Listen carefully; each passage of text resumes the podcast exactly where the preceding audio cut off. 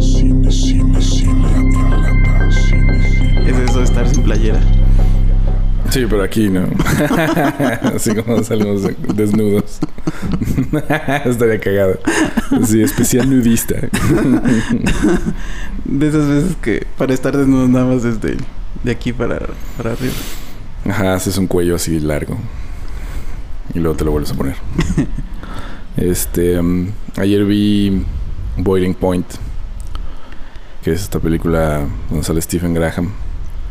Stephen Graham es el actor de, mejor conocido como el otro güey de Snatch, ¿no? Es como el, el que no es Jason Statham, Ya. está con él.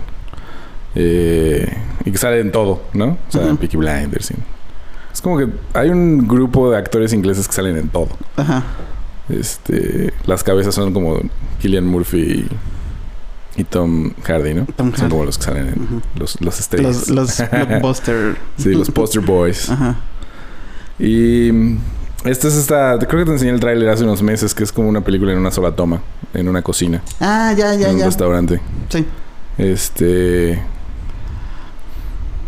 era un corto antes Ajá. que ya había hecho el güey. El, el director es actor, se nota un poco, como que la película gira totalmente en torno a A que las actuaciones al puedan. ritmo ajá, de, los, de los actores y de de las situaciones. Es que era como como que cuando empecé a verla fue así como de muy cotidiano, ¿no?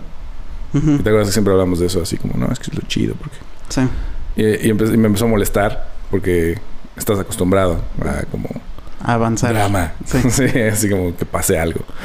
Y, y dije, ah, está funcionando. O sea, como que se me hace cagado que ahora, como con el tiempo, las cosas que me molestan entonces me interesan más.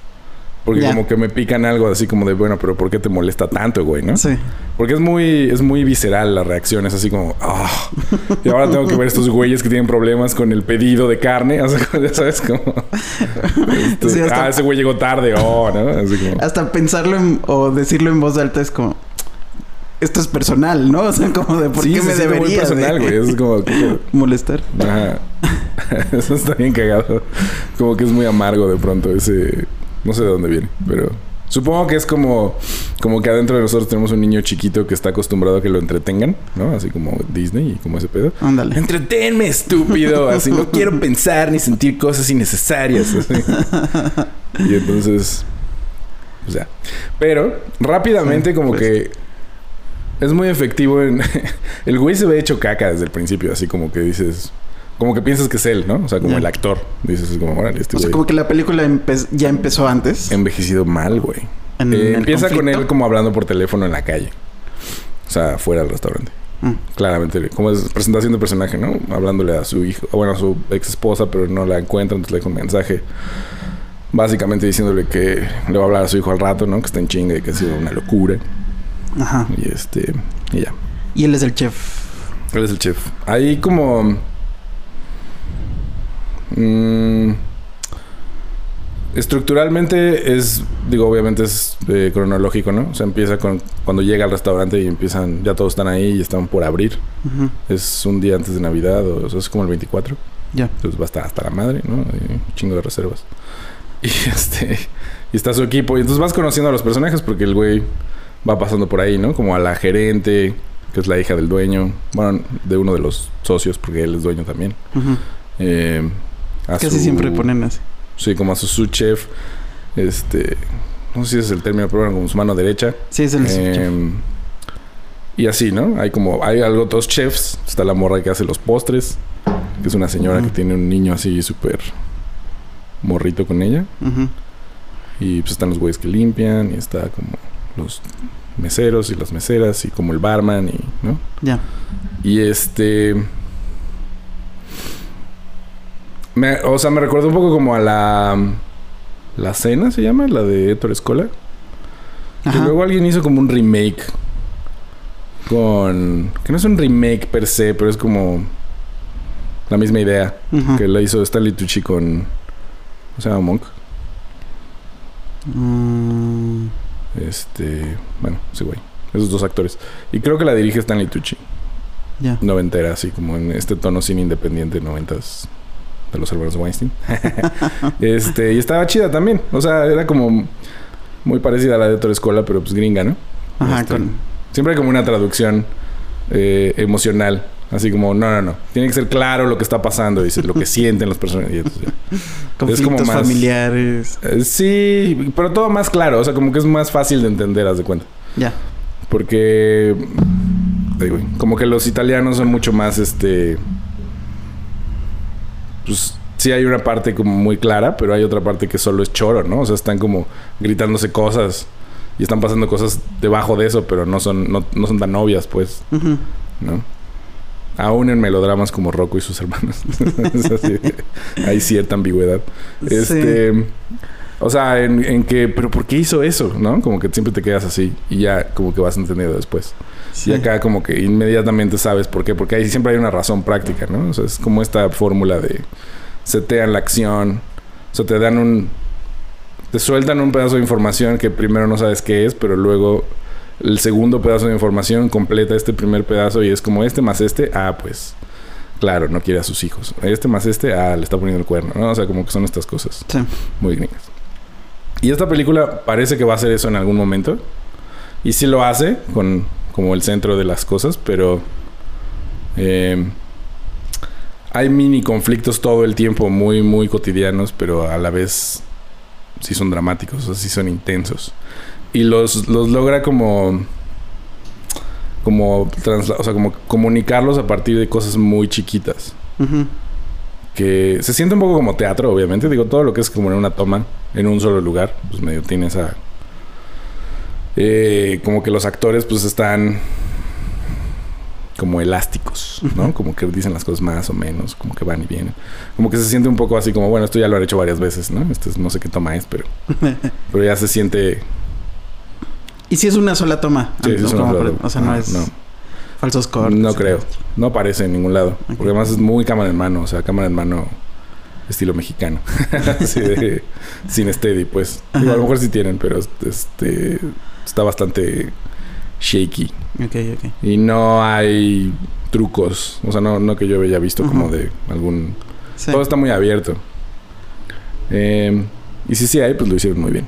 Pero según yo, o sea, si en las películas gigantes, así como Birdman o lo que sea, se nota cabrón, aquí pues se notaría más. Mm. Y luego, o sea, haz de cuenta que cada personaje pues tiene un mini universo en su trabajo, ¿no? En su sección del trabajo y funciona un poco como la cocina, o sea, la cocina está dividida así, como este güey hace las ensaladas, bueno, hace como las ostras, esta morra hace las ensaladas, este güey hace las salsas, los dos chefs pues preparan los platillos, la morra hace los postres y así. ¿no? Todo está como muy seccionado.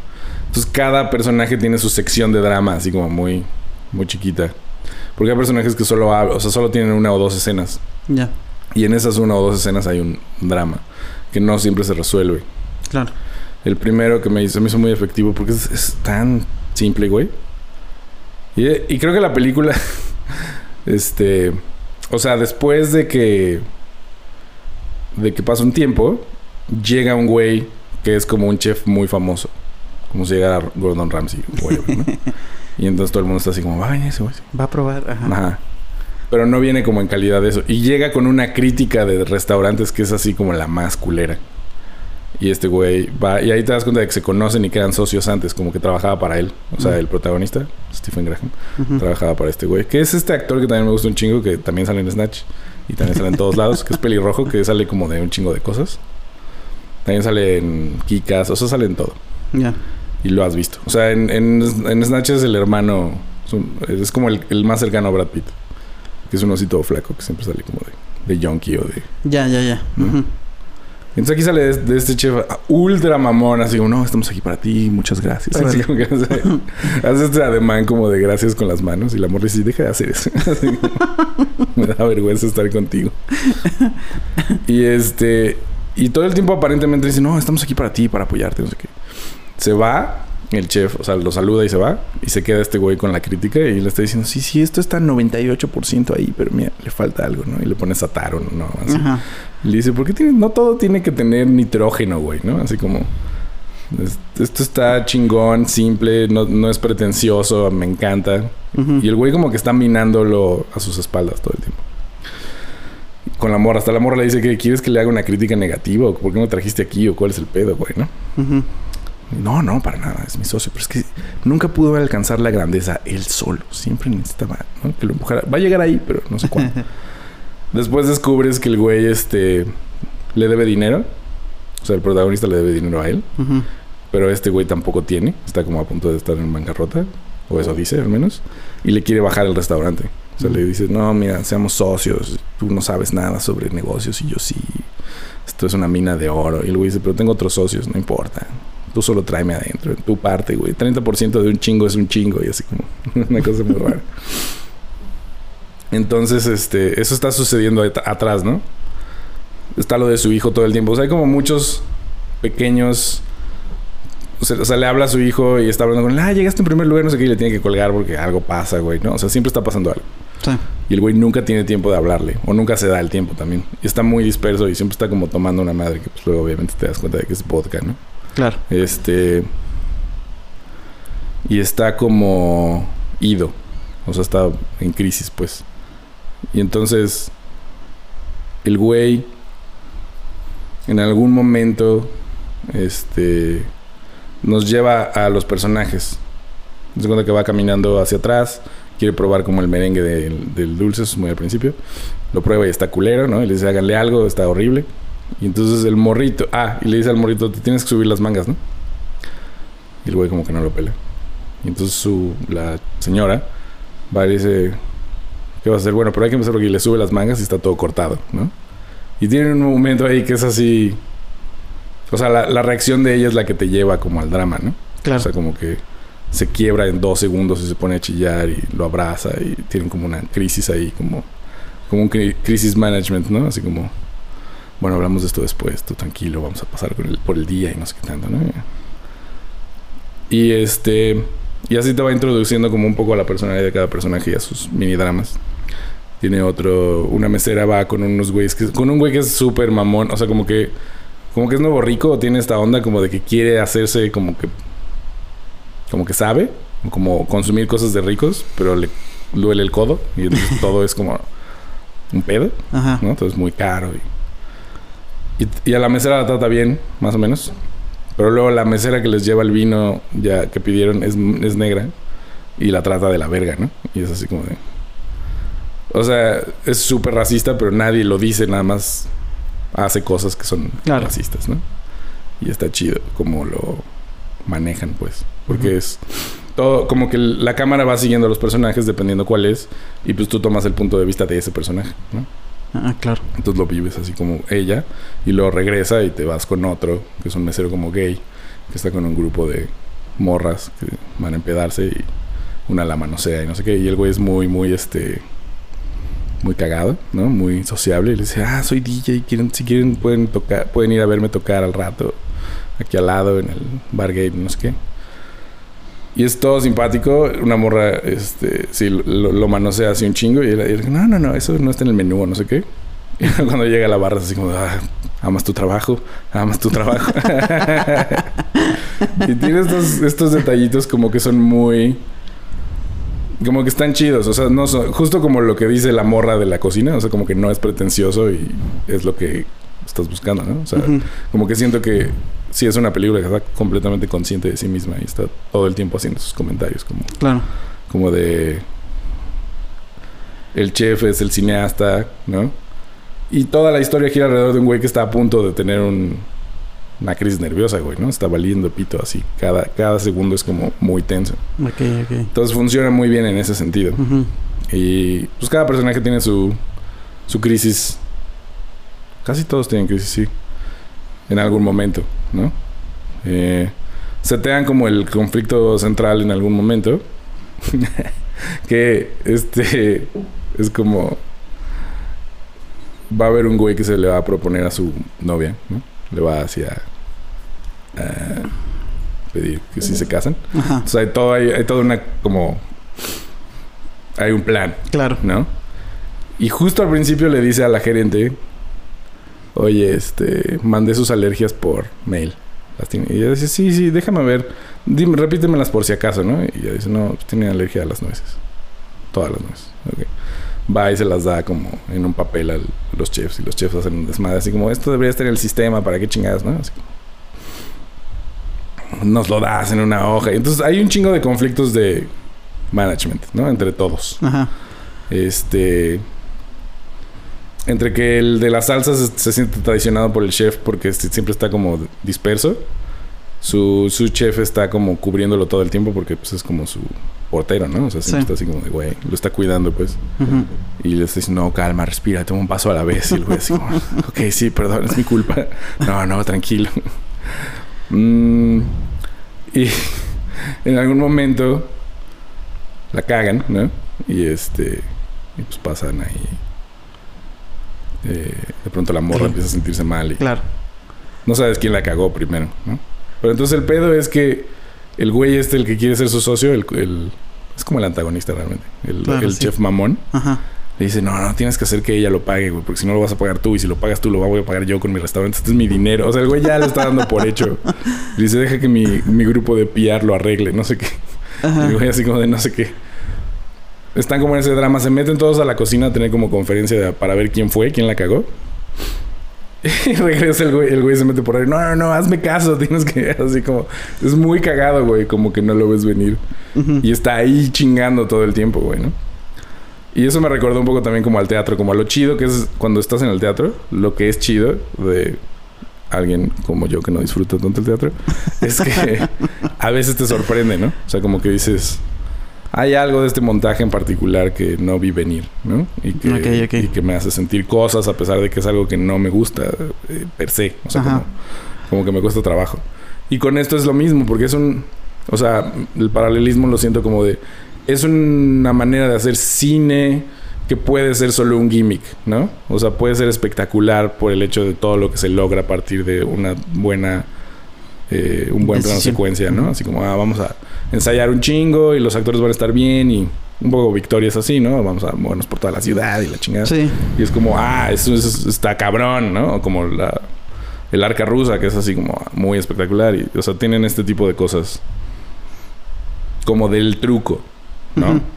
Que no es que esté mal, solo es otra cosa. Y esto no, esto es... El truco no importa tanto. O sea, importa porque obviamente construye la tensión en ti. Estás todo el tiempo pensando así como... Bueno, la van a ¿A cagar. hora no la van a cagar. Se va a ver mal. Va a haber un pedo como mal actuado. O sea, eso es como la bomba en realidad. Ajá. ¿no? Ayer les enseñaba a estos alumnos lo del el principio de Touch of Evil. Sí. Y es justo una bomba, güey, ¿no? Que ponen en un coche y luego estás siguiendo el coche. Entonces todo el tiempo estás con la tensión de hay una bomba en el coche. Que es el clásico, hay una bomba abajo de la mesa, güey, ¿no? Entonces aquí siento que la bomba es el plano secuencia. O sea, todo el tiempo es como... Sí, sí, sí, sí. Sí cree esa tensión. Sabes que pues quedó bien, lo suficientemente bien como para que la estás viendo, ¿no? Pero no sabes que también. O sea, como... Porque luego sí hay, hay planos secuencias que pues medio flojean en un punto y dices, ah, ahí se ve que eso valió madre, pero está bien, no hay pedo, ¿no? Pero es como... Y aquí no se siente así, o sea, eh, hay un par de cosas así de diálogos y eso, pero se siente natural. Como todo es muy así. Sí. La cámara me gusta que es este. es muy obvia, güey, ¿no? Y es, es como algo que te enseñan como que está mal. Así como, no, no. Como que no está ahí, güey, ¿no?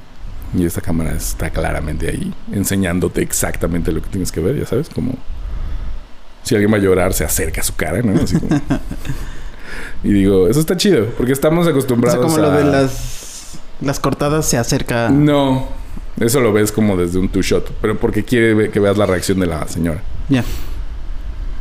Porque las cortadas en realidad están en la mirada de la señora, no en el brazo. Claro. Es mucho más efectivo ver cómo la señora se quiebra. Porque además la señora se quiebra muy cabrón. O sea, yo le creí 100%. Sí. Dije, esa es mamá de alguien. Así. ¿No? Sí. Y ha visto lo que significa. Ajá, es como todo lo que implica lo estás viendo a través de su reacción. Ujú. Entonces te cuenta toda la historia solo en, en un segundo con, con cómo se le quiebra la cara. Porque además es una señora muy alegre. ¿No? Todo el tiempo está como jugueteando y es buena onda. Y, y están... Los personajes están como muy... Los actores están muy chidos en el sentido de... Con muy poquito te dan quién es quién. Eh, o sea, se- siento que se nota que la- el director es actor. Porque como que... entre manerismos, el lenguaje y la reacción de los otros, el- la construcción del universo es súper efectiva, ¿no? Así como, Ya. como muy detallada. Y, y no, o sea, digo, es obvia porque estás viendo todo, pero no se siente falso o forzado, ¿no? Un poco en Birdman a veces se siente así. Que eso te iba a decir. O sea, Birdman es otro pedo. También por eso no importa tanto, ¿no? Sí. Pero es como... Birdman es como a propósito artificial en muchos sentidos. Sí. Y cuando estamos viendo al crew, por ejemplo, de teatro y eso, claramente son chistes. O sea, escritos como para esa escena y como montada desde ese ángulo, ¿sabes? O sea, se siente como esta preparación Sí, muy justo te iba a minuciosa decir de eso, esto que- está aquí, esto ya, y ahí tiene que entrar el diálogo de este güey aquí, ¿no? Así como. Y pues se siente el aparato también como gigantesco. De, Sí, es, es- los elementos están al servicio del, del plano secuencia, ¿no? O sea, Ándale, exacto, exacto. como de vamos a girar y en eso en el yoga tú ya vas a estar flotando y Sí, o sea, se siente que- como todos los actores y Todo está personajes perfecto. están sirviéndole a la cámara. Justo así se siente, es como camar camarocentrista. y acá es al revés, como que la cámara está bailando con los actores muy cabrón y la cámara no importa tanto. Sí. Y eso me gustó. Se, hizo, se me hizo sentir como mucho más conectado a otro nivel, como a un nivel, pues mucho más real. O sea, yo me sentía ahí, ¿no? Porque la cámara a veces es torpe, a veces se va a acercar y regresa. O sea, como eres tú cuando estás en una situación en la que pues, no sabes qué va a pasar, güey, ¿no? Pero ajá, en- no sé si te entendí bien. Mm. ¿Cambia de objetiva a subjetiva? O sea, de No, nunca. sol- Solo, solo lo va siguiendo. Ah, ok, ok. Eh, pero Que eso está claramente. interesante, sí, ¿no? claramente es pensando, el punto de vista del personaje, aunque lo estás viendo, pues. sí, sí. Pero es como el centro de la escena es ese personaje y lo que le pasa a él. Un poco porque se mete a una situación y regresa. Entonces lo ves como entra de una manera y sale de otra. Son como mini, mini dramas con toda la estructura, pues, como de el personaje entra de una manera en esta secuencia, hay un conflicto y hay algo que pasa ahí y luego regresa de otra manera. O sea, está transformado, por Sí. pequeño que parezca. Y eso funciona muy bien en ese sentido, como que no no es este gratuito o sin chiste o no sé cómo llamarlo. Mm, pues no es no es maquillaje, ¿no? O sea, un poco lo que pasa cuando todo sirve a la cámara es que se puede volver solo eso. O sea, como pues esto está chido Sí. y ya, ¿no? Sí. Sí te puedes despegar un poco más, ¿no? O sea, como que... Creo que eso es lo que justo me pasó con Birdman. Como de al principio estaba alucinado así, hasta Mm. con la boca abierta. Claro, con quien fui me dijo como de, güey, ¿Cómo los primeros esto? 30 Ajá. minutos estabas así de... Y... Y conforme va pasando, es como que ya me acostumbré a que se puede lograr eso, ¿no? Visualmente. claro, ya viste el truco. Y... Y no conecté tanto con los personajes. Y Sí, o sea, estás viendo como ah, una cosa muy bonita, muy bien armada, pues. Sí. O sea, es como, ah, órale, qué complejo está este rompecabezas 3D mega cabrón que hicieron, güey, ¿no? Sí, sí, o sea, es como cuando ves un castillo de arena así en la playa, súper cabrón. Y dices, "Güey". o sea, yo no haría eso porque qué hueva, pero, pero está cabrón. O sea, admiro al güey que hizo esto, Claro. ¿no? Es algo como muy específico.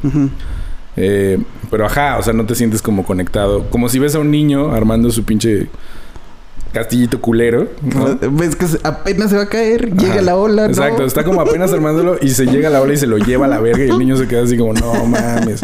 Y ahí sí conectas, Sí. ¿no? Entonces se siente un poco así, como mucho más cercano.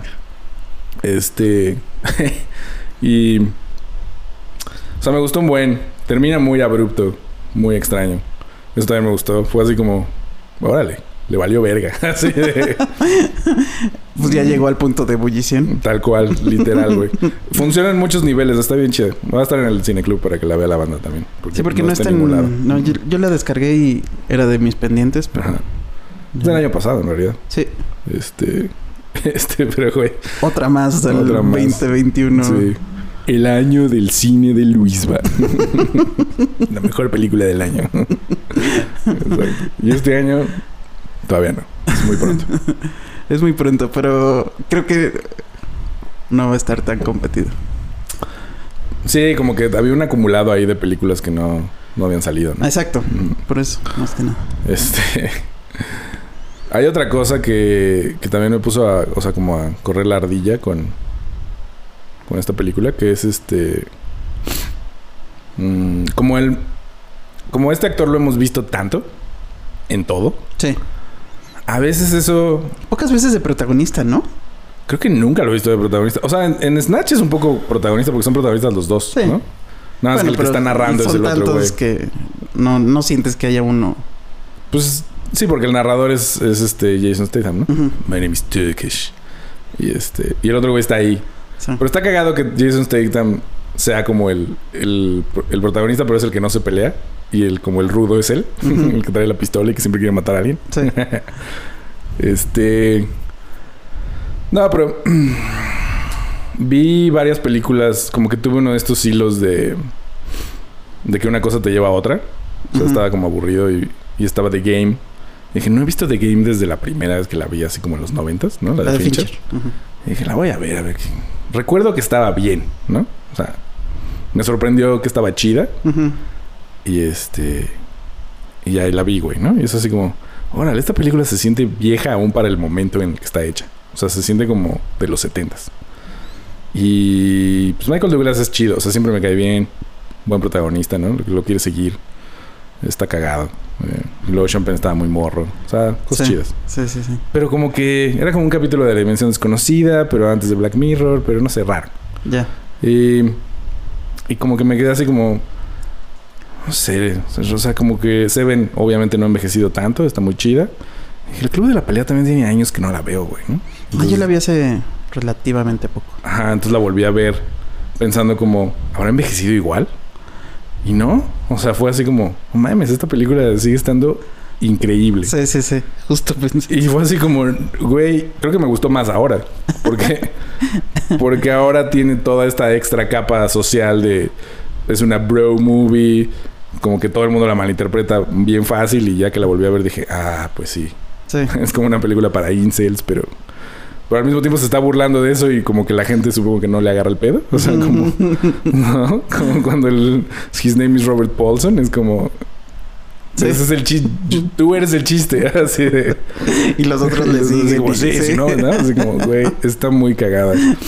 Y eso me llevó como a, ah, me acuerdo cuando Edward Norton era un actor que todos pensábamos que era como muy chingón, ¿no? Así Sí. como, ahora va a ser como el nuevo Al Pacino, no sé, güey. Ándale. Y luego resultó que era tan insoportable trabajar con él que pues valió ver. No, eso es lo que ahora parece, ¿no? Pero entonces vi Historia Americana X, que también ya la había visto hace poco, pero la volví a ver. Sí. Como para ver otra capa de Edward Norton, ¿no?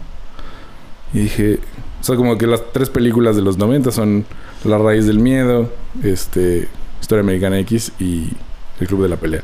Y son justo de principio de los 90, en medio de los 90 y finales de los 90, ¿no? O sea, O sea, tu hilo fue como de. Esta peli es de tiempo real. Luego la más cercana de tiempo real es este The Game. Digo, no, obviamente no, no, es porque un- todo esto pasó antes. Ah, ok. o sea, ok. toda mi, mi rabbit hole de recuerdos fue antes de ver Boiling Point. Ah, ok, ok. Pero, pero más bien me O sea, clavé sí como... iniciaste con The Game así. Inicié con The Game un día, así. Hace como una semana. Y pasé a, a Edward Norton. Y un poco por Brad Pitt también, pensando como que acabo de ver este. ¿Qué acabo de ver aparte? Como que Brad Pitt. Ah, vi California. Ah, yo nunca Es- la he visto. Es horrible. Pero Brad Pitt es de lo menos horrible de la película. Y, y yo tenía como esta impresión de, de lo contrario. Y Que sí tiene un carisma cabrón. es- el carisma, pero no solo es el carisma, digo, y la belleza y todo. Es, es que corre riesgos, güey. No creo que sea tan buen actor. Quizás ahora es mejor, pero, pero corre riesgos cabrones desde siempre. Y digo, por eso existe el club de la pelea, ¿no? Porque el güey. Y por eso Seven es como es también. O sea, porque el fungi- como él era la persona que, que al estar en esa película hacía que se vendiera. El estudio no quería que el final de Seven fuera ese y ese güey dijo, la cabeza se queda en la caja, ¿no? Así como de, o termina así o me voy. Y pues ya la hicieron. Con el club de la pelea negociaban todo el tiempo, ¿no? De que el güey me decían tienes que salir sin camisa tantas veces o encuerado, ¿no? Y el güey decía no. Y decía que no como para negociar justo otras cosas, ¿no? Ya. Entonces este diálogo... Sí, todo el tiempo estás sin camisa, Sí. ¿no? Pero eso, eso es ¿Cuántos como- perdió? Esas son cosas que en realidad ganó. O sea, porque a él no le importa salir sin camisa, pero quiere, quiere como Ah, ya, hacerse ya difícil. lo vendía difícil. Ajá, para que se dieran más. Ya, Decía, porque si dice que sí a todo, pues ya no tiene con qué negociar, güey. claro. Y parte de eso era los diálogos de Marla después de coger. Que Mm. dice... No me habían cogido así desde la primaria, algo así. Y que el estudio dijo, no, obviamente no puede decir eso, güey, ¿no? y que entonces, este, Fincher dije, ah, claro, bueno, entonces que mandó una alternativa mucho peor, que no me acuerdo cuál es, pero está en internet en algún lado, que también está en el libro, creo. Y fue así como, no, no, regresemos al anterior. Algo así, ¿no? No sé. Y está como... Estamos encagados esos detalles. Pero sobre todo, es el estilo.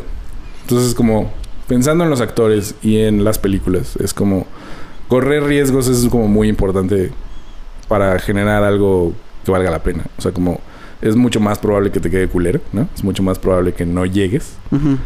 Pero justo cuando llegas, está cabrón, ¿no? Y es como... Lo que pasó con el juego es que es una película muy safe. O sea, como que el guion, en teoría, es lo, lo arriesgado. La trampa, las vueltas de tuerca y eso. Pero eso es como una... Eso es un riesgo en los 70s, güey, ¿no? Eso es un riesgo cuando el cine era otra cosa. Eso te iba a decir como... ¿Qué tanto aplica con el juego el que ya sepas el final? Creo que es más vuelta de tuerca esa que incluso sexto sentido en el... Porque es, digo, eso muy obvio en sexto sentido, pero cuando la volví a ver, a partir de la mitad de la película se empieza a transformar en otra cosa y que, es- y que al final te diga que está muerto, ya no es tan sorpresa por cómo se viene desarrollando a partir del- de la mitad. Entonces no me parece así de la nada. Y con The Game siento un poquito que sí. O sea que es como... Pues que están Te hice creer que no, que sí, que no, que sí, que no, que sí. Es este... Porque ya sabes. Y después hasta el final es... Ah, bueno, pero sí, siempre fue Ah, falso. Ah, sí, todo. siempre fue lo que creí. Ajá. Ajá. Sí, eso es lo que está chafa. Entonces ya... Pero creo que tiene mucho o sea, que fue ver la con... primera vez dices, a huevo, no mames. Claro, y tiene mucho que ver con la realización. Porque sí está como construida de una manera muy esquemática. Ujú. Por eso se siente vieja, creo. El club de la pelea también tiene un giro al final, güey, ¿no? Y ese pues, lo, Bueno, lo sí. hemos sabido toda la vida. Y aún así está chida. Sí, no. Porque no es importante tanto, No. ¿no? O sea, Ándale, es está eso. cagado como vivirlo con él por primera vez. Pero ahora que ya lo sabes, a la quinta vez que la ves, sigue estando chido, pues. Sí. ¿no? Sí, porque además estás pensando, ah, claro, es, es esta Mm. personalidad la que está Y hablando. como, ajá, como que la película la puedes disfrutar de ambas maneras. Ajá. Porque te fijas en otras cosas ya que sabes. Sí. que están ahí para, ¿no? Así como, ¿qué dice? A veces te sientes como que estás en el cuerpo de otra persona y es justo está pasando Brad Pitt ahí, ¿no? Y Ujú. como cositas así. Sí. Guiños. este, pero justo lo de los riesgos en la realización, o sea, como el hecho de que el club de la pelea siga siendo vigente es por eso. O sea, ahora se nos hace como muy sencillo ver, verla y pensar así como, ah, sí, pues esa pinche película, ¿no? Pero en ese momento era como no. No había nada así, ¿no? Mm, mm, mm, Eh, y entiendo por qué hay tantos fans. O sea, es como. Sí. es una película muy cool, ¿no? En todos Sí. los sentidos. Y muy noventera, así es como la epítome de lo noventero. Muy cabrón. Eh, y no había realmente apreciado lo chidos que están los diálogos, que es muy este. Pues de Chuck Palahniuk, ¿no? Palahniuk. Está muy Palahniuk. Palahniuk. No sé. Eh, es muy dañado. Está muy, muy dañado todo lo que se dice todo Sí. el tiempo. Es Sí, así sí, sí. como, "Wow, Este güey está muy... O sea, está, es mucho más oscuro de lo que recordaba. Lo que pasa es que está como envuelto en una capa como de cosas bonitas, ¿no? O sea, como el... El look está muy chido. y Brad Pitt es perfecto. Y, ajá, es como... ¿No? Como Pero- que es entretenido, exacto. Pero luego dice un diálogo como... Que me encanta eso de... I'm Jack Smirking Your Revenge. Que es como... Empieza a hablar como el güey este que te escribió los libros que luego pues, descubres que es él, ¿no? Así que todo lo dices desde el punto de vista de un órgano. Eso, es- eso es como muy oscuro, justo te iba a decir. Lo de los órganos es fascinante. O sea, porque pudo haber sido cualquier cosa, pero que sea punto de vista de un órgano es como... Y son detallitos así a lo largo de toda la película, que es justo la trama. O sea, ah, un grupo como terrorista de peleadores. O sea, como que eso es lo más simple. Y con lo que supongo que todo el mundo se va con la finta. Pero justo el punto de vista de este personaje que no puede dormir y que está todo el tiempo pensando en estas clavadeces. Cuando están hablando, es que es como ajustador de seguros, ¿no? Y, y al principio va y ve un coche quemado. Y dicen, sí, se ve que este güey estaba bien gordo, ve toda la grasa derretida. Son esos detallitos, güey, ¿no? La grasa derretida en el asiento de que se quemó toda una familia ahí, güey. Le está platicando a la señora de que sale más barato pagar el ajuste que pagar el seguro. O sea, aceptar que estamos mal. No, es, sale más barato pagar la, como la demanda que cambiar los coches que ya están. Entonces es más, es más barato que se muera más gente. Sí. Y la señora está así como de, ¿what? De hecho, justo te voy a contar. Cuando me subo a un avión, Mm. tengo más memoria visual de todo lo que sucede en los aviones de- con el club de la pelea Mm. que otra cosa. O sea, siempre reviso el- Los avisos de seguridad así para buscarle las caras a... Así de, las caras tranquilas. las caras tranquilas. Ahora han votado, eh, este, ahora son como más silueta. Y, Ya no tienen cara. Y siempre pienso así de, voy a, si quiero ir al baño, voy a dar este, el trasero o el frente. Este, como Sí. que hay tantas cosas que se me quedaron en la mente de, de eso, más que otras películas de, de viajes de avión. Sí, hay muchos, muchos viajes, ¿no? Eso es como una parte muy importante del, Sí, de este güey. Que es. Es como la pérdida de la masculinidad en. En esa era. Y como el reganar, o sea, ganar la masculinidad a partir del contacto con la violencia. Y que este güey es. O sea, es claramente gay el discurso. Gay masturbatorio. Eso es lo que se me hace más chistoso. O sea, es un mindfuck muy cabrón. Porque. Sí. O sea, lo que se me hace más curioso es que los bros se puedan identificar tanto con esta película. Y entiendo por qué, ¿no? Los, las putizas y... Pero es como... O sea, ese es justo el chiste, ¿no? Es como la homosexualidad reprimida. Por, por eso escoger a, a. Jared Leto. Mm. Ah, claro, como, Como- el Angel Face. Ajá, y que es, lo ponen en un look aparte. Muy parecido a Brad Pitt, o sea, es, es, Es como- este, como es, la versión de, de sí. Brad Pitt, este, barata. Del Great Value. O sea, igual de guapos y todo, pero sí, pero como el pelo de Colorado lo hace ver así como... Además está bien morrito ahí, ¿no? O sea, también está flaquito y así. Pero, pero es a propósito que sea tan parecido. Y... Sí. Y luego cuando lo piensas es como el güey que lo abraza y así se pone celoso de sí mismo Sí, y luego sí. se lo superputea. Sí, sí, sí. que también es un super mindfuck. Y es como... Por eso es un como gurú, ¿no? O sea, es como... Ah, claro, nos está poniendo a prueba. Era el consentido de este cabrón y después Mira, me madrea para... sí. Pues sí, para borrarle su... Su decisión, su... ¿No? Sí, como que no supiera que hay, prof- que hay favoritos. Space Monkeys. Que es parte del mismo discurso que trae ese güey. O sea, es como este... Este sonsonete que trae adentro de sí mismo, güey, ¿no? Y Sí. que está luchando todo el tiempo. Está muy bien hecho como Marla y él tienen estos diálogos después de que coge con Brad Pitt. Y que el otro güey dice, no le hables de mí. Y entonces te das cuenta como, ah, claro, o sea, acaba de coger con él y llega a la cocina y le dice, ya vete, ¿qué haces aquí? es que, que- ok, ya me voy. Sí, no, como, este, También hasta el... em, cuando es banal, ¿no? Como lo de que están aburridos y... ¿a quién- ¿Contra quién preferirías pelear? Abraham Lincoln. Gandhi. Gandhi. que escoja Gandhi. Great answer. Y, y cuando lo piensas desde el punto de vista de, ah, el güey está solo todo el tiempo. Este, Ajá. como que dices, mm, Sí, sí, sí, de que vas a esos momentos en, en, en, en la mente cuando estás aburrido, ¿no? Entonces... Y que literalmente está cogiendo y, es- y el, su mente está en otro lado. O sea, es- ¿no? Se oyen como los gritos allá y el güey está como leyendo un libro. Está como apagando la luz. O sea, está haciendo otra cosa. Pero hay como símiles que son muy chistosos. El güey está haciendo abdominales mientras arriba están cogiendo. Y es como... Ah, sí. Ah, claro. este... Marla está increíble, así. Elena Bohan Carter Sí. es como... No mames. Es, es un personaje como... Que es lo mismo en cuanto a... Como que los detallitos hacen el personaje. O sea, como... Nunca realmente sabes qué le pasa. ¿Sabes? No sabes mucho de ella. Pero al mismo tiempo la conoces a la perfección. O sea, como que... Sus quirks, ¿no? O sea, como lo que hace, que es como ir a estos grupos en los que claramente tampoco encajan, ¿no? El cómo se relaciona con este güey. Sí. El cómo se roba la ropa. eh, O sea, cómo vive, pues. Sí. Es como... Es claramente como una junkie ahí depresiva. Sí, sí, sí. Este, que vive al borde de la sociedad, güey, ¿no?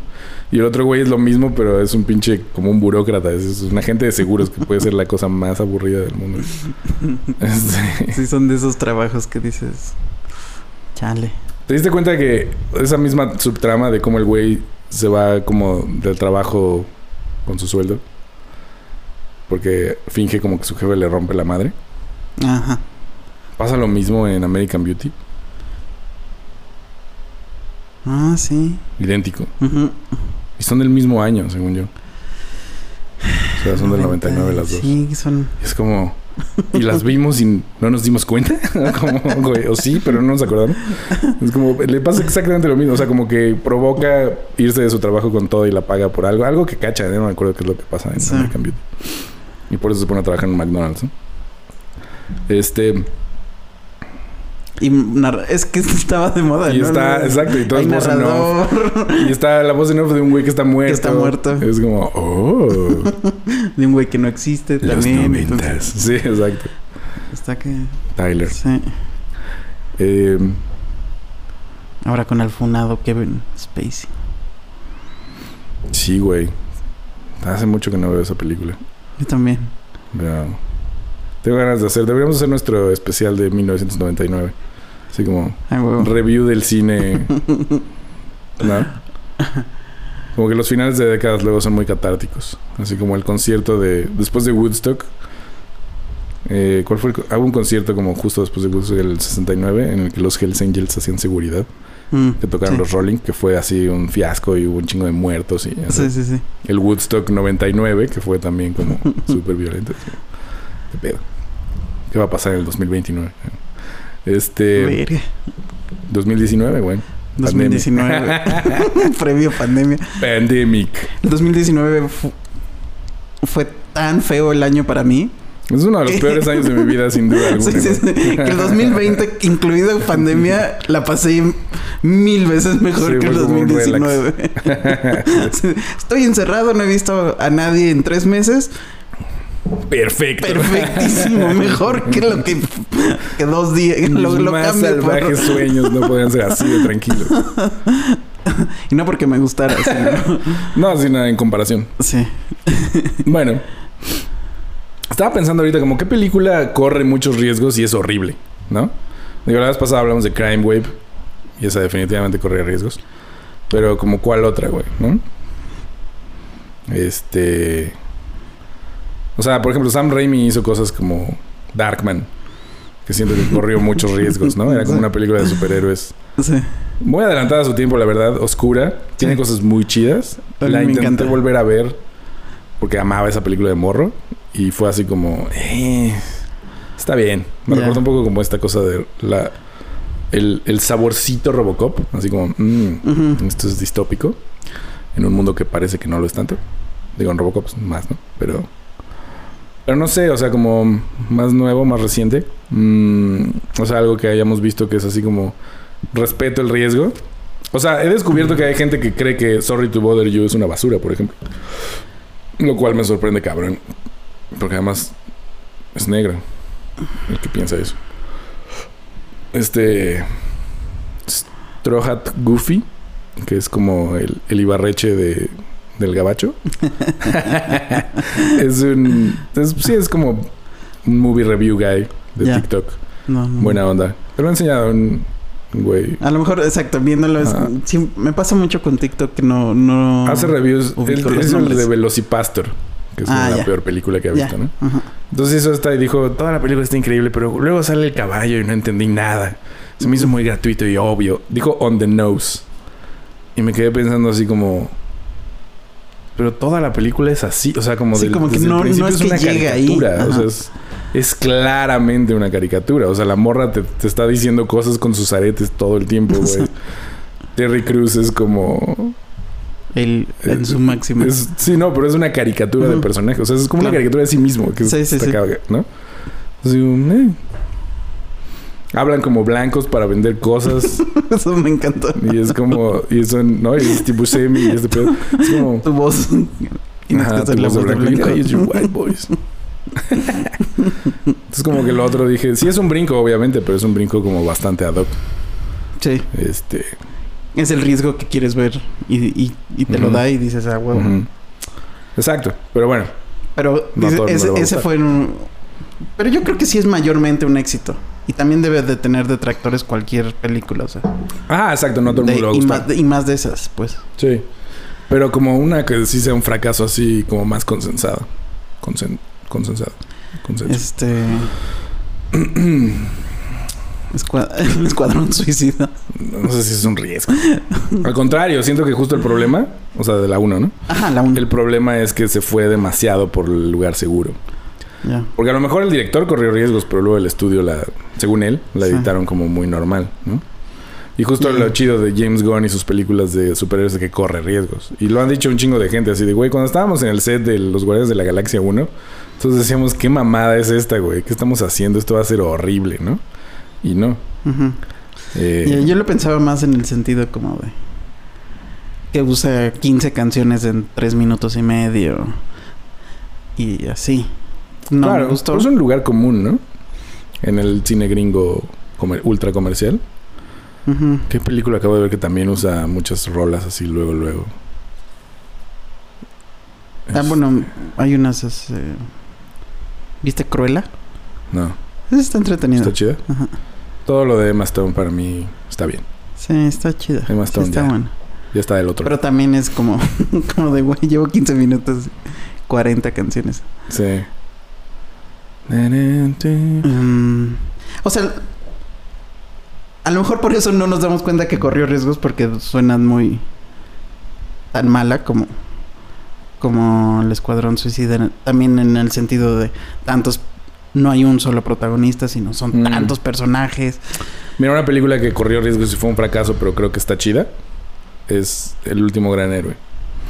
De Schwarzenegger. Ah, En bueno, su época pensaban que iba a ser un super hit. Sí, Y es como porque Schwarzenegger como que pues llevaba 15 hits, ¿no? sí.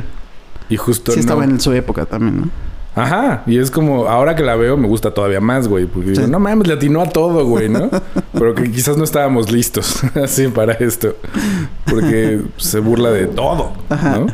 O sea, incluido el mismo de Stallone, de las películas de estas, como en las que todo el mundo. O sea, el personaje de su hija me parece la burla más acertada. Este, porque está burlando desde Arma Mortal hasta Duro de Matar, hasta Sí, Disney, sí. güey, ¿no? O sea, hasta. Robocop, hasta todo. Y es muy tonta, pero porque se está burlando. O sea, no es tan tonta, ¿no? Cuando, cuando llegan al mundo real y el güey este mata a alguien así en la calle, el malo, y ve que no pasa nada, y dice, Está increíble. no mames, aquí sí me gusta. sí, lo mata en la calle y no se escucha un güey, ya vete a dormir. Sí. Shut up. Espera a las patrullas así. ¿Mm? Entonces, Y fue un fracaso. sí.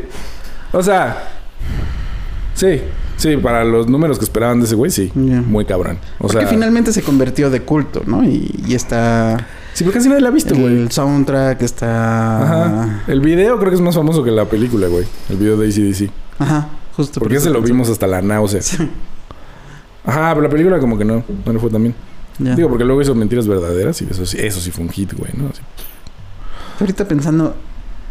¿Cuánto ganan o recuperan estas películas de culto? No mucho. O sea, según yo, Blade Runner es una. ant- Es que también ha cambiado el mercado, ¿no? Blade Ajá. Runner creo que ganó muchísimo dinero como en VHS. O sea, en, en Blockbuster eso tuvo un revival. Por eso se volvió de culto, ¿no? Sí. Pero no sé, películas como Clerks, que son literal la bueno, visto esa costó banda. nada, entonces... Sí. En pero- ese sentido, ajá, casi exacto, cualquier cosa Ese era el que... business de los, de los Weinstein, ¿no? Es como, vamos a conseguir así la cosa más barata.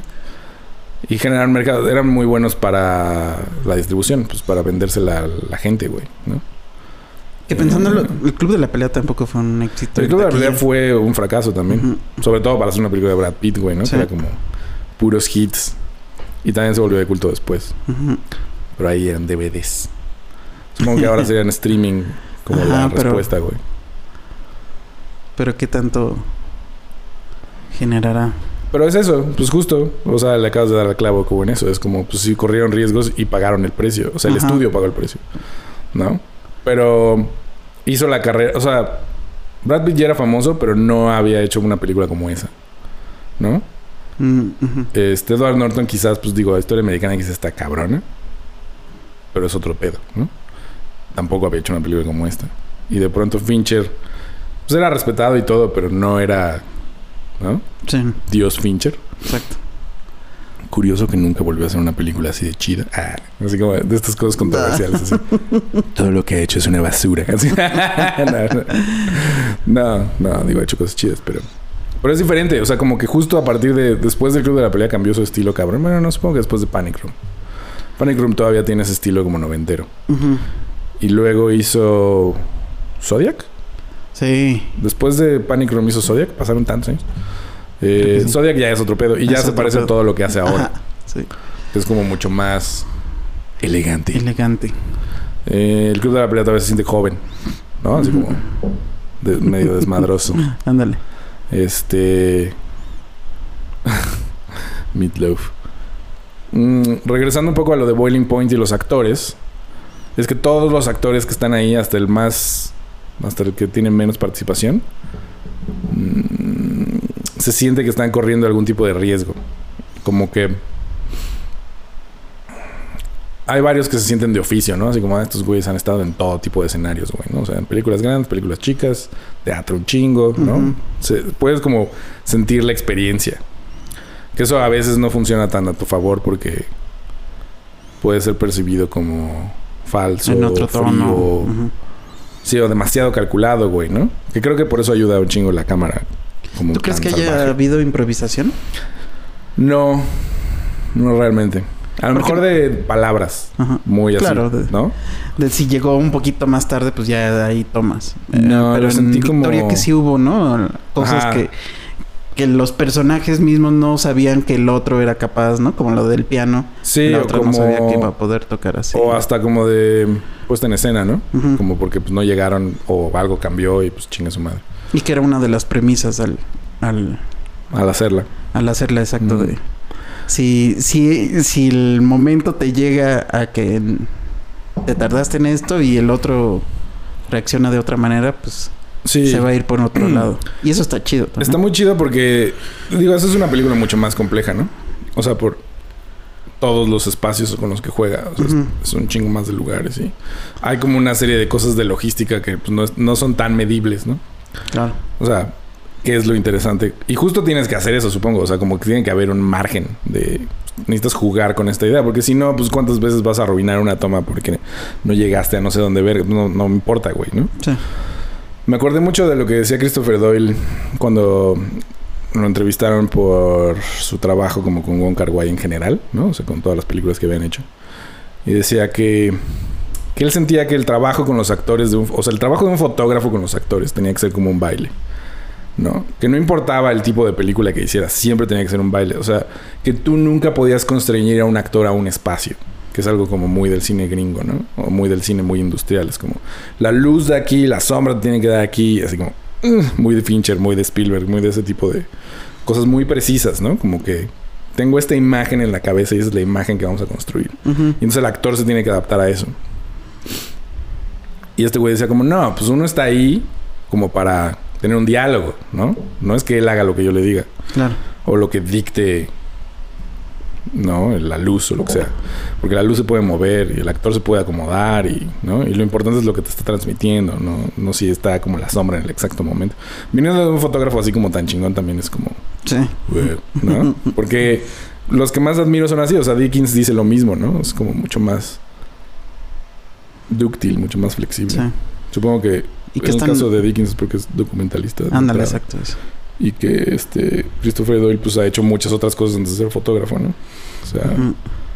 Y diversos cines, ¿no? Que también... sí, Creo que eso es lo que... Lo que también pensé con... Porque es tan chido este Diego García. mm, Como de... Pues a Pichapong, México. Estados Unidos, ¿no? O sea, como... claro. Como que son diferentes cines y... Sí, o sea, en cuanto a industria. Es raro como que en México, o sea, tenemos muy buenos fotógrafos, eso es, eso es cierto. De pronto se siente un poco como que son muy mamones para el país en el que nacieron y es como, oigan, chicos, adáptense, no mamen, ¿no? sí. Pero pues también sí hay una tradición fuerte como de eso, ¿no? O sea, como de desde Figueroa para acá, como que el fotógrafo, siento que un poco esto del el endosear a endiosar a fotógrafos en México es viene de eso, ¿no? De, De que haya Figueroa. hasta como una herencia. Sí. De Figueroa es un dios, güey. Sí, sí, sí. Y es un dios con minions. ¿No? es como. El indio, sí, sí. No, Figueroa, ¿no? Álvarez Bravo. Así que digo que no es de cine, pero es como los fotógrafos, ¿no? Sí. Eh, pero con los actores eh, que corren riesgos, regresando a Stephen Graham. Ese güey ha hecho de todo, ha hecho todo tipo de personajes, ¿no? O sea, como que es muy versátil. Ujú. Eh, porque ha hecho papeles chiquitos y grandes, ha sido antagonista, ha sido protagonista, ha sido de todo. Y es como, en este papel, güey, realmente creí que, o sea, me sentí, sentí que era un documental con él en específico. Así Órale. ese güey se le está pasando muy mal, cabrón. Como- o sea, hasta crees que es el actor. Por Ajá. eso empecé a citar a Brad Pitt y estos, que- porque son como güeyes tan famosos que todo el tiempo son ellos, ¿no? Aunque no quieras. o sea, sí. rompen la sí, ficción. sí. No es como que digas, ah, Brad Pitt se sumerge en el papel de Tyler Durden. Y es como, más bien Tyler Durden está como construido alrededor de la personalidad de Brad Pitt. O de su eh, persona Claro. eh, famosa. Digo, ese personaje justo Willis. es eso, ¿no? Es como, esta es la fantasía que quisiera hacer. Y es claro, todos queremos ser así, güey, ¿no? Todos quieren ser ese güey. Eh, por eso funciona también. Pero, pero justo pensando como Brad Pitt podría hacer un papel como el de Stephen Graham, ¿sabes? Así como everyday guy caminando por acá, porque es como debe ser raro, güey. O sea, solo lo ves caminar de aquí para allá y es como es el güey más guapo de la- del cuarto, ¿no? Sí. Y este. Y ya, o sea, ya es otra cosa. Es como ver a Clooney o como ver a todos estos güeyes. Como. Son claramente estrellas de cine, güey, ¿no? O sea, como Sí. no son personas normales. Y pensando en, en una con un personaje parecido, que incluso tiene puntos como en común con esta, la de Bradley Cooper, que también es chef y también debe dinero. Ah, Burning. Algo de Burning. Ajá. Eso luego lo convirtieron en una serie. Estaba chida esa serie. Ah, no, no vi la serie. Sí. Era una serie de FX. Y no sé si la película es como, ya sabes, estos resúmenes. Ajá. O la película fue primero y luego hicieron la serie. Bueno, no sabía. Sí. Bueno, la película, este, también, bueno, ahí su antagonista es el sous chef, que lo, Lo está como. que lo engaña. mm. Y este... ¿Qué otra cosa en común? O sea, debe dinero. Y justo Bradley su Cooper familia es un gran ejemplo se- porque separada. Es, muy, es muy guapo, ¿no? Ajá. Y no y se siente eso como de... En algún momento hasta me aburrió la película, pero fue... Bueno, pero está Bradley Cooper, algo más va a pasar, no sé, como de... Estoy Puedo ver su mirada y perderme ahí un rato. Estoy pasando bien por- con él al lado. Bradley Cooper es esta otra persona que tiene como mucho carisma. Más que... Digo, es buen actor, pero tiene como Sí, sí, mucho más carisma que otra cosa, ¿no? Sí. Y eso es... mm, ¿Qué frase escuché hace poco que Pero no pensé-? Bueno. ¿Qué? Que No pensaría Ajá. Que Bradley Cooper supiera cocinar. No me quedó esa impresión. Ah, eso te iba a decir, claro. Justo. Pero no, no eso te iba a decir, pero me recordaste que es- cuando los ves cocinar, cuando se ponen a cocinar, Ajá. es muy creíble. Muy cabrón. O sea, cuando los están armando los papeles, él, él y el, el- la su chef arman los platillos, tienen que hacerlo como de una manera coordinada y al mismo tiempo y están así como, como que se detienen a pintar. Y es una cosa muy, muy chida. Ya. Mm, creo que funciona muy cabrón que Stephen Graham se mueve en esa cocina claramente como si fuera su casa. Conoce cada rincón. eh, no hay una. No hay un solo momento en el que sientas como. ¿No? Así como esto no sabe. O sea, este güey no sabe qué es lo que está haciendo. Como, o como que se sienta raro. así como Ujú. forzado. Luego ni sabes qué es, pero se siente raro. No, es así como. Conoce a todo el mundo, güey, ¿no? Y todos los espacios. Y los usa de una manera como si lo hubiera hecho un millón de veces. Y yo creo que lo hizo un millón de veces. O sea, tiene esa sensación de estos güeyes ensayaron esta madre un mes o más, ¿no? Todo el día, todos los días. suena chido. Ajá. Este.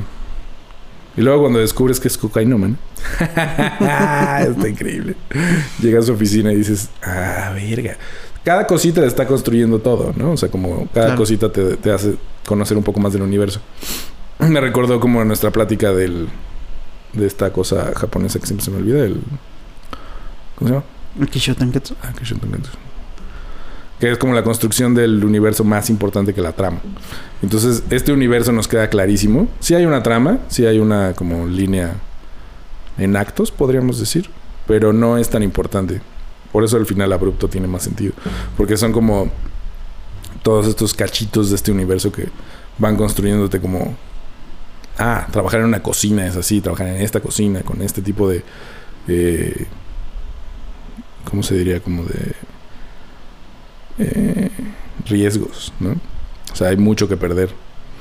Y me recordó como, claro, hay días en los que sientes que se define tu vida, aunque no hayas llegado preparado para eso. O sea, cuando estás en una chamba como de alto nivel o como o pensabas que iba a ser algo sencillo y no. Que es como cuando te enfrentas con algo violento sin saber qué pedo, ¿no? Saliste de tu casa un día normal y de pronto hay una pistola apuntándote o están así asaltando un camión o lo que sea, güey. Sí. Y dices, vale, no pensé que hoy iba a ser ese día. y nadie lo pensaba, güey, ¿no? Y Sí. entonces como entras inmediatamente en otro modo de sobrevivencia y como que estás así. Y entonces esta película es eso, es todo el tiempo estás como No, está chido. viendo qué pedo, ¿no? Como a la defensiva o no sé cómo llamarlo. Eh, y como que el riesgo que creo que tomó Stephen Graham es como... No es un personaje que se vaya a ver bien nunca, por un lado, pero tampoco es un personaje terriblemente interesante. Y eso creo que a los actores les puede un chingo. Ajá. ¿no? Así como, bueno, pero este güey, ¿no? Es, es solo un fuck up. Pero no es un up así tan extremo como Adam Sandler en Uncut Gems, que es como, güey, este Claro. güey, vamos a ver hasta dónde llega, Ujú, güey, ¿no? Es ujú, así como, ah, estás viendo este accidente automovilístico en cámara lenta durante tres horas y es como, wow, bueno, dos horas. Y está muy chido, ¿no? Sí. Esto es muy poco espectacular. Pero lo hace de una manera tan real que, que es como muy doloroso verlo. O sea, ese es el pedo. Es como. Si estás viendo a como un accidente no en cámara lenta, ¿no? O sea, así como medio aparatoso, pero así.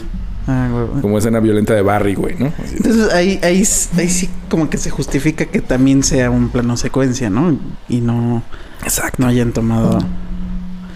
Sí, puedes ver ta- cada parte en la que está como valiendo pito este güey, cómo la caga en todos los niveles y cómo es.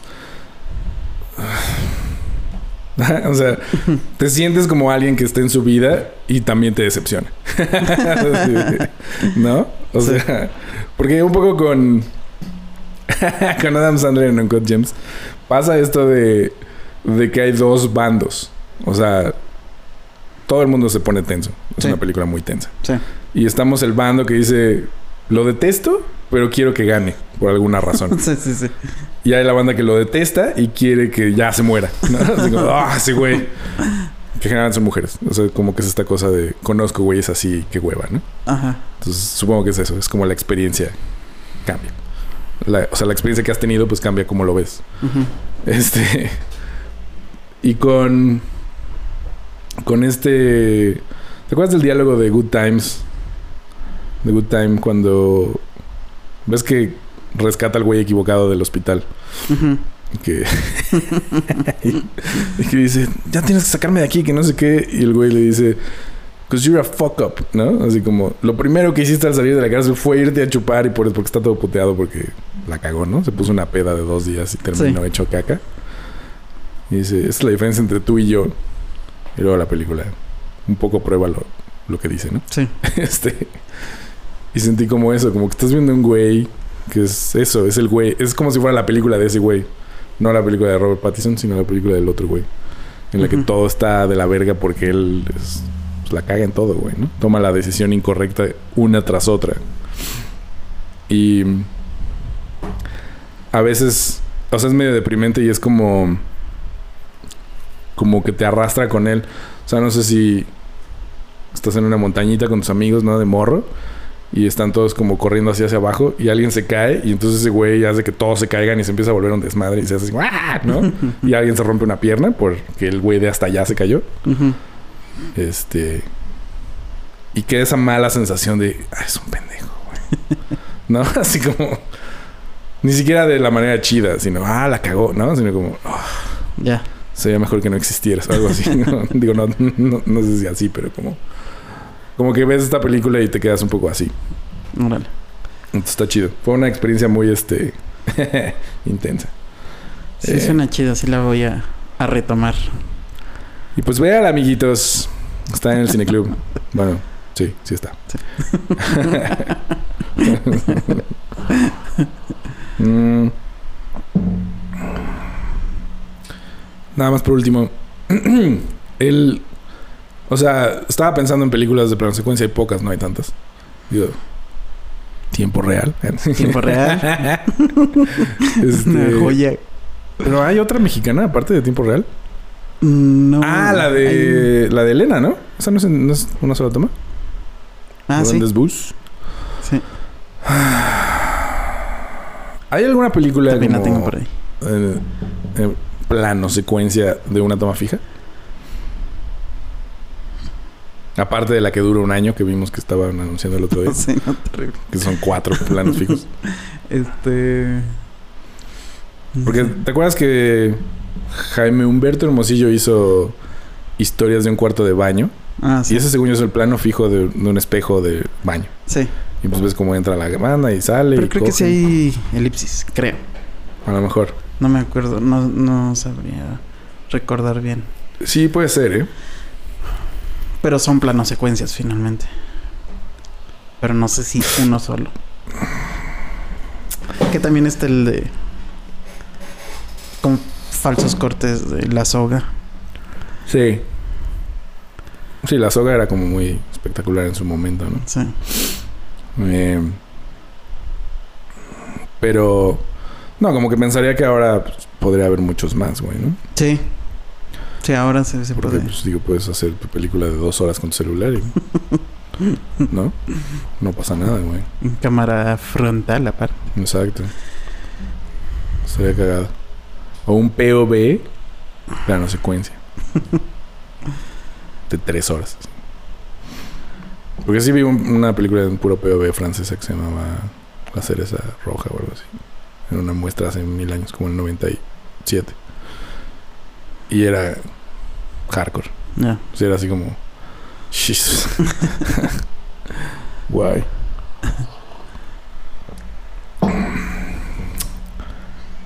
En fin. En fin. Adiós, chiquillos. Chau.